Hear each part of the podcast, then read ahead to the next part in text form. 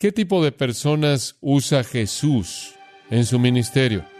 Nadie está calificado. Por lo tanto, Dios únicamente tiene una alternativa, usar a los que no están calificados para hacer lo imposible.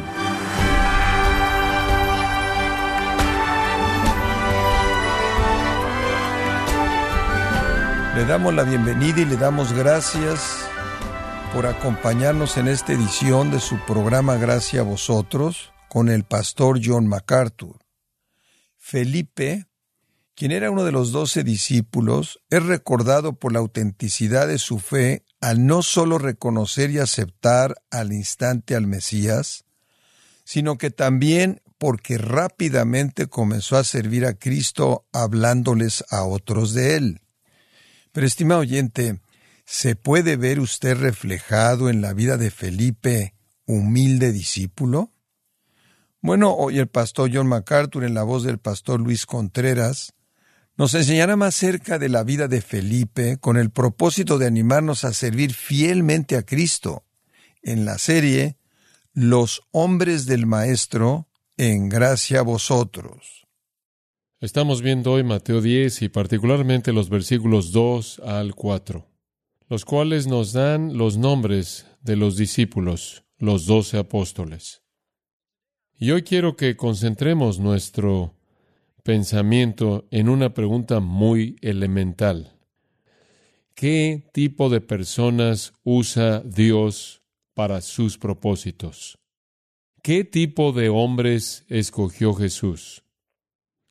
Cuando pensamos en los doce apóstoles, tendemos a pensar en santos de vitral, personas sin fallas, personas que han sido canonizadas, personas que no manifiestan ninguna de las fallas de la humanidad que nos rodean. Y si hacemos eso, estamos equivocados, porque son personas igual que nosotros, llamados de manera especial, transformados de manera especial, preparados de manera especial, enviados de manera especial por Cristo, pero personas iguales a nosotros. Ahora vivimos en una sociedad muy consciente de los requisitos, de las calificaciones. Hay calificaciones para casi todo. De hecho, conforme estaba volando a Boston, estaba leyendo el periódico Los Angeles Times y pensé, usted sabe, Sería interesante simplemente leer la sección de clasificados de oportunidades de trabajo y ver si puedo refrescar mi mente acerca de lo que se necesita para lo que el mundo demanda. Y entonces leí la sección entera de clasificados, todos los trabajos que estaban ofreciéndose. Y algunos de ellos fueron fascinantes en términos de requisitos. Por ejemplo, uno decía, se busca redactor.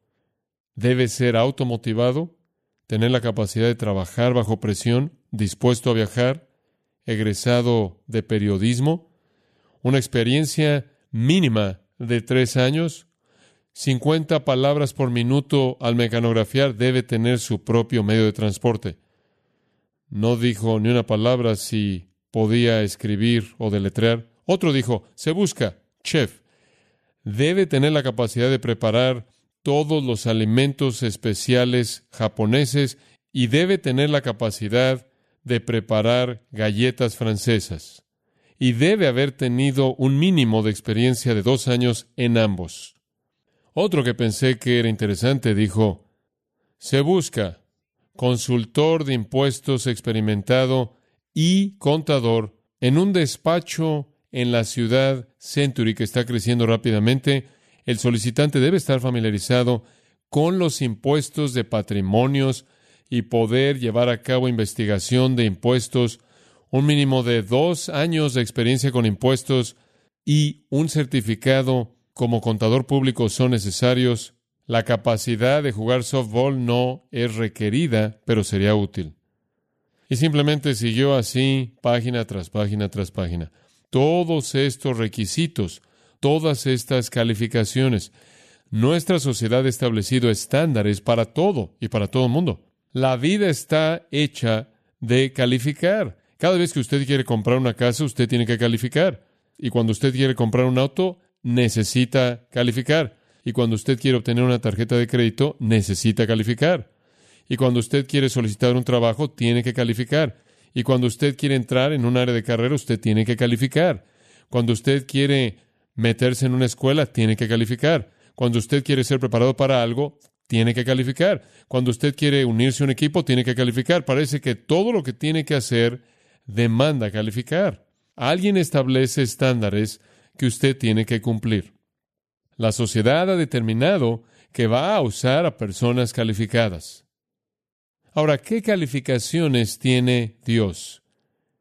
¿Qué requiere Dios de aquellos que le sirven? De aquellos que son llamados a ser sus discípulos, sus apóstoles. ¿Qué tipo de personas usa Jesús en su ministerio? ¿Qué tipo de personas se necesitan para extender su reino eterno? ¿Está listo para esto? Francamente, nadie está calificado. Nadie. Por lo tanto, Dios únicamente tiene una alternativa. Usar a los que no están calificados para hacer lo imposible. Así es esencialmente como Dios opera. Él toma los no calificados. ¿Lo hace sentir usted mejor? A mí sí. Dios usa gente no calificada. Se mueve en su vida con la gracia salvadora santificadora y Él mismo los transforma para que sean útiles. Yo sé que usted probablemente es como yo, usted se desanima por sus propias fallas, yo sí. Y con frecuencia me pregunto cómo es que Dios puede usarme a mí y por qué Dios no usa a alguien más y si ya acabó de usarme a mí. Y cuando me meto en ese tipo de cuestionamientos, si Dios me puede usar, simplemente regreso a la Biblia para ver a la gente a la que Él usó ahí. Porque francamente son realmente personas dignas de lástima. Digo, estuvo Noé, quien se embriagó y se condujo de una manera impropia. Estuvo Abraham, quien dudó de Dios, mintió acerca de su esposa y después cometió adulterio. Y después estuvo Isaac, quien aprendió a cómo pecar de su padre, hizo lo mismo con su esposa Rebeca y le mintió a Abimelech. Y después estuvo Jacob, quien literalmente extorsionó la primogenitura de Saúl, engañó a su padre y crió a un grupo de hijos inmorales. Y después estuvo Moisés. Moisés fue un homicida. Moisés actuó en soberbia, tratando de robarle la gloria a Dios, y le pegó a la roca en lugar de hablarle de manera obediente a la roca, como Dios había dicho, y él nunca entró a la tierra prometida. Y después estuvo Aarón. Aarón, el sumo sacerdote, quien guió a Israel en la adoración del becerro de oro y la orgía que acompañó eso. Y después estuvo Josué, Dios le dijo a Josué que acabara con los gabaonitas, pero él fue tan engañado por los gabaonitas que hizo un tratado con ellos en lugar de destruirlos y después se quedaron ahí para afligir a Israel de manera interminable. Y después estuvo Ruth en la línea mesiánica, sin embargo, una moabita maldecida. Y después estuvo Samuel. Y él comenzó a servir a Dios como un niño pequeño. ¿Qué sabía él? Y David, el hombre clásico de mujeres. Cada vez que él veía una mujer que le gustaba, él se casaba con ella. No le importaba cuántas otras Tenía un adúltero, un asesino, un mal padre y un hombre con manos tan llenas de sangre que Dios ni siquiera le permitió construir un templo. Y después estuvo Salomón, el polígamo del mundo. Y sigue así, Dios usó a Isaías, quien confió en un rey humano, Dios usó a Ezequiel, quien fue un sacerdote duro, obstinado, y Dios usó a Oseas, quien se casó con una prostituta, y Dios usó a Jonás, quien lo desafió en desobediencia directa, y tomó un atajo en un pez largo. Y después, cuando los gentiles fueron convertidos, él no le gustó en absoluto. Y Dios usó a Bakú, quien cuestionó el plan divino. Y Dios usó a Elías, quien podía enfrentar a 850 sacerdotes falsos y profetas, pero corrió como un loco, salió huyendo de una mujer, Jezabel. Y Dios usó a Pablo, quien mató a cristianos, y Dios usó a Timoteo, quien se avergonzó de Jesucristo. Y tuvo que haber sido corregido por Pablo.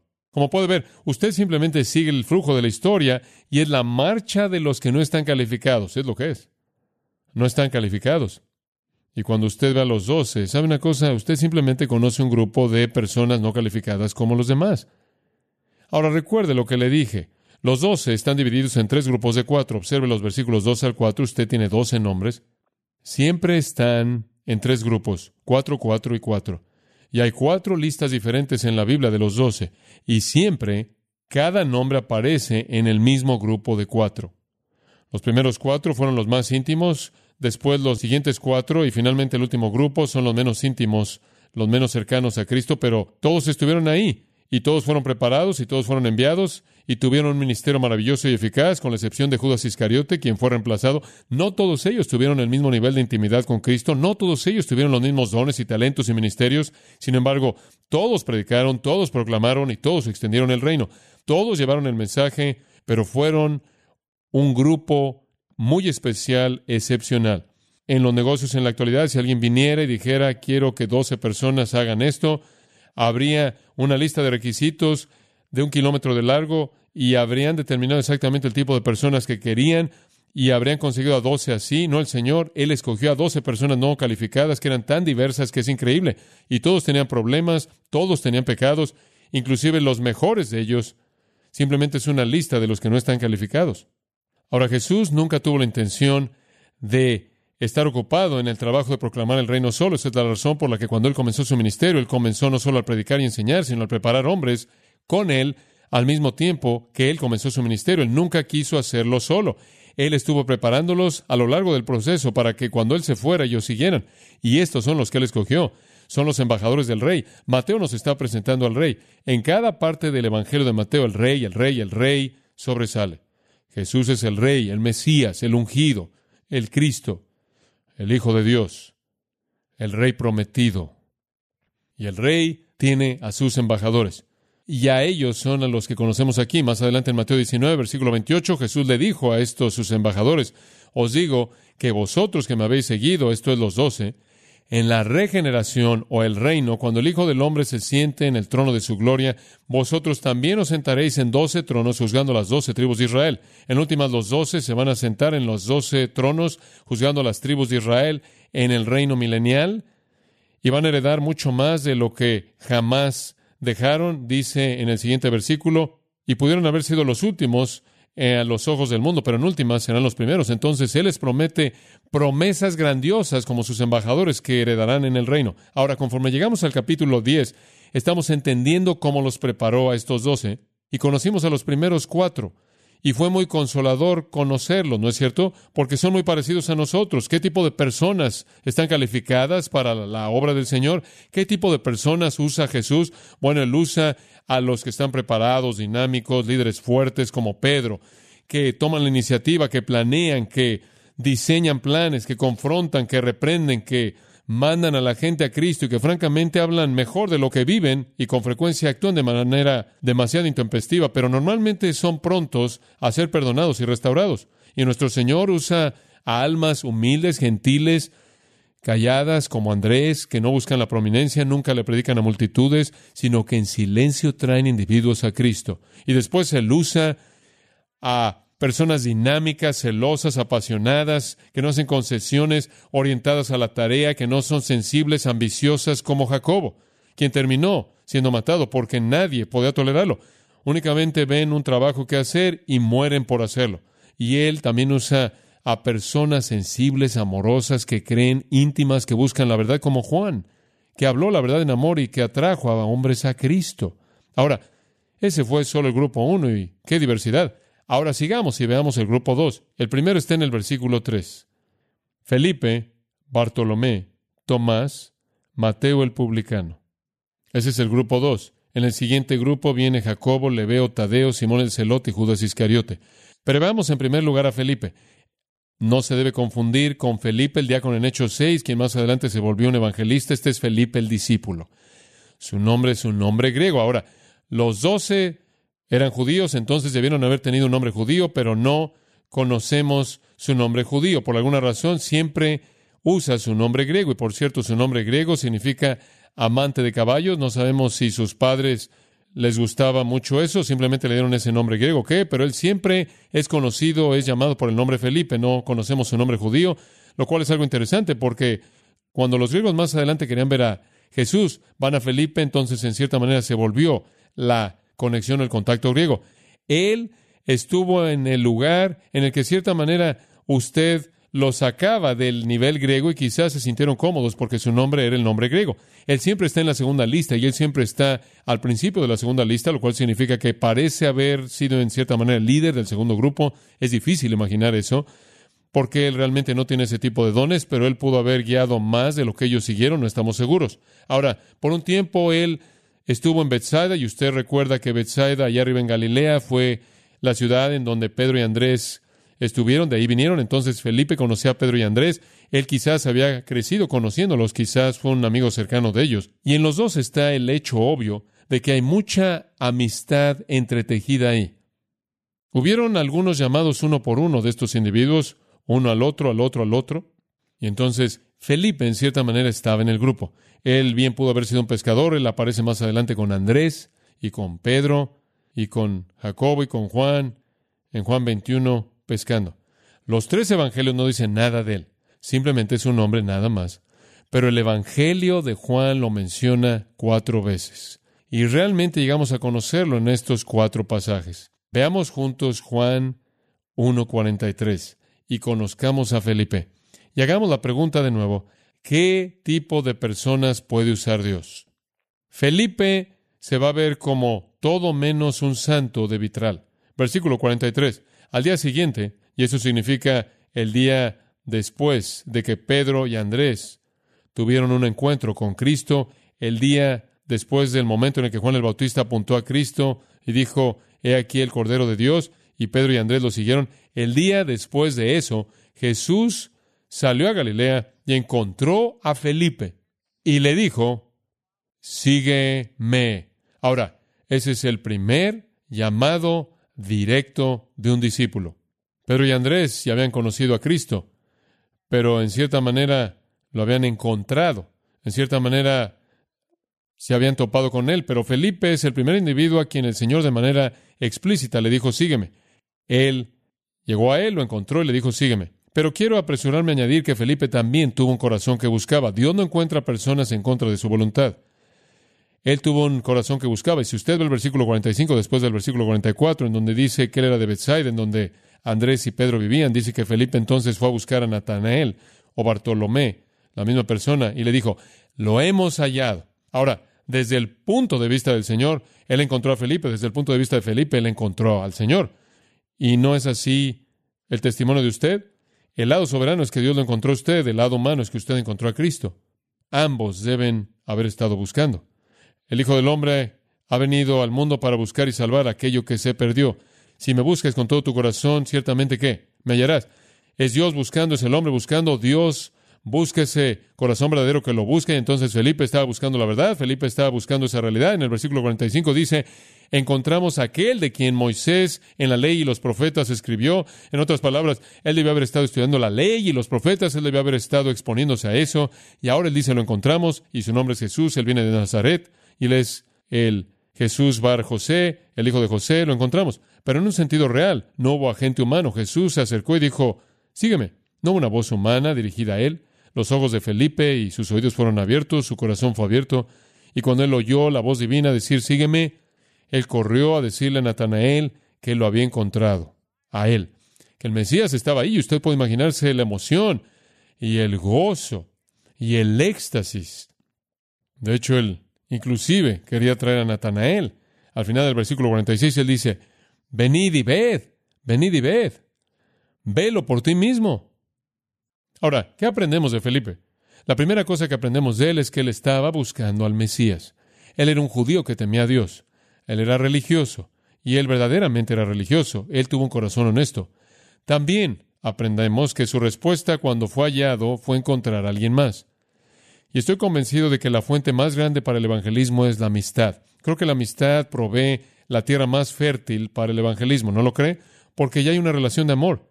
Y en esa relación de amor usted puede presentar la realidad de Cristo.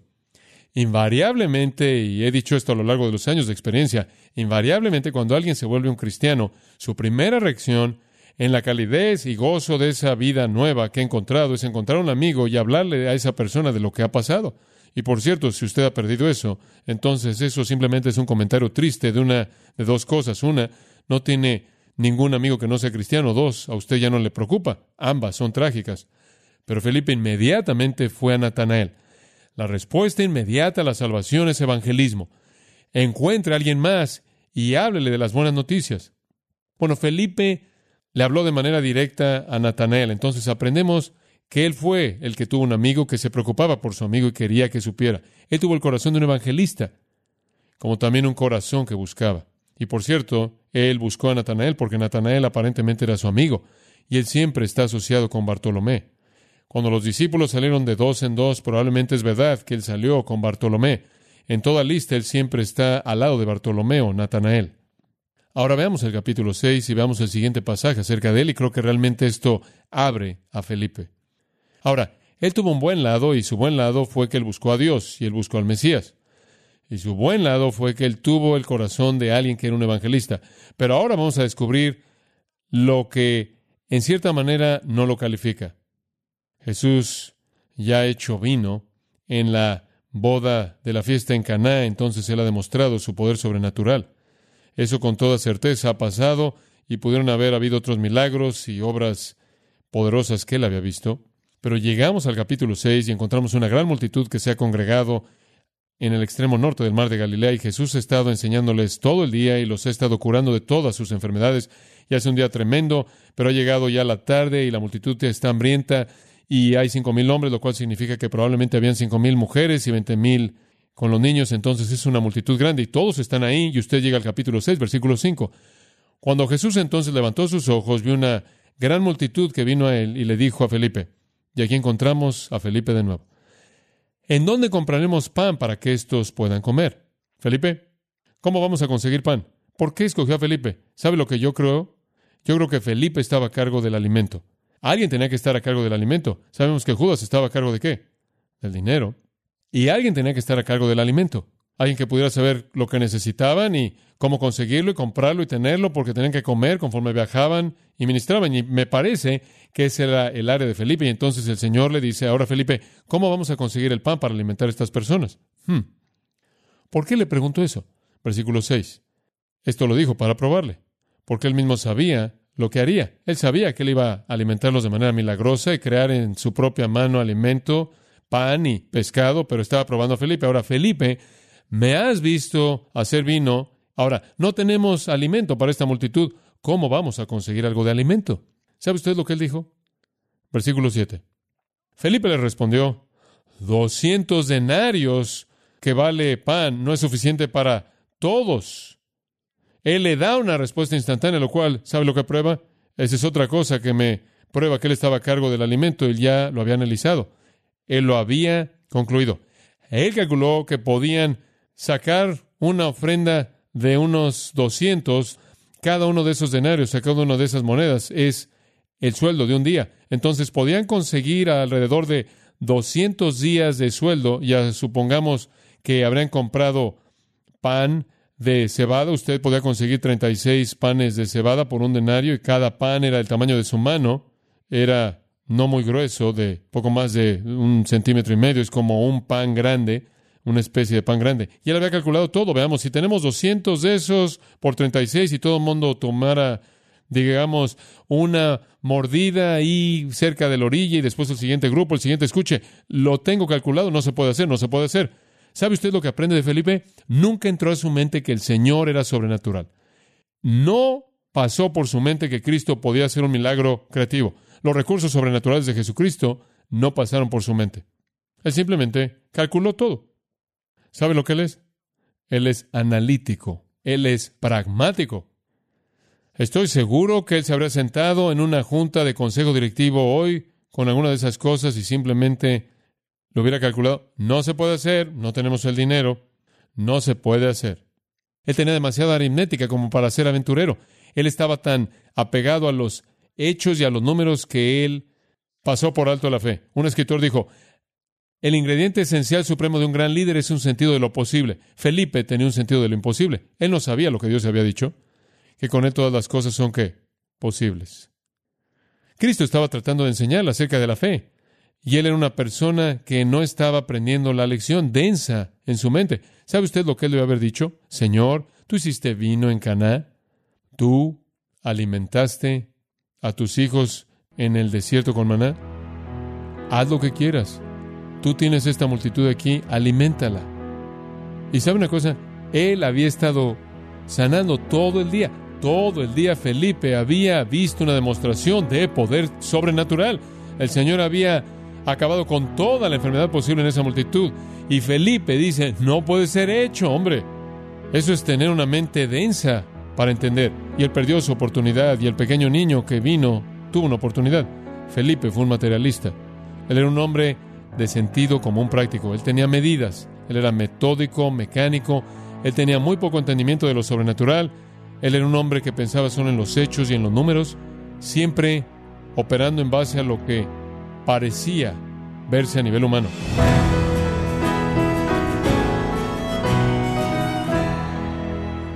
John MacArthur nos ha mostrado el perfil de Felipe, un hombre cuya historia revela cómo el Señor puede hacer grandes cosas con quienes lo siguen a pesar de sus defectos y debilidades.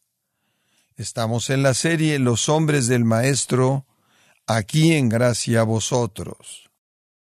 Oyente, quiero recomendarle el libro El Pastor como Predicador, el cual es una compilación de sermones de John MacArthur y otros pastores reconocidos predicados en la Shepherds Conference, conferencias pasadas que exploraron el propósito y el carácter de un ministro fiel. Adquiéralo en la página de gracia.org o en su librería cristiana más cercana.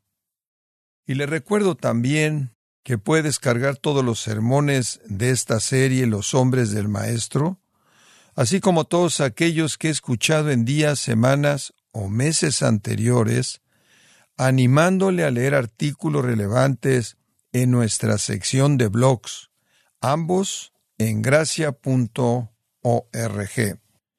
Si tiene alguna pregunta o desea conocer más de nuestro ministerio, como son todos los libros del pastor John MacArthur en español, o los sermones en CD que también usted puede adquirir, escríbanos y por favor mencione la estación de radio por medio de la cual usted nos escucha en gracia a vosotros. Es importante conocer no solo el país y ciudad de donde usted nos escucha, sino también la radio. Para quienes contactan nuestro ministerio por primera vez, pueden solicitar una copia del mensaje de promoción sin costo alguno, un mensaje por oyente únicamente. Si usted vive en los Estados Unidos o Puerto Rico, escríbanos a Gracia Vosotros, P.O. Box 4000, Panorama City, California 91412. O puede escribirnos a través del siguiente correo electrónico radio arroba. Bueno, en nombre de John MacArthur y el personal de este organismo, queremos darle las gracias por su tiempo y sintonía y queremos pedirle que no deje de orar por este ministerio, como también por la estación de radio por la cual usted nos escucha de lunes a viernes. Este es su amigo Miguel Contreras, invitándole a sintonizar nuestra próxima edición para que juntos continuemos desatando la verdad de Dios un versículo a la vez no se lo pierda, aquí en Gracia a Vosotros.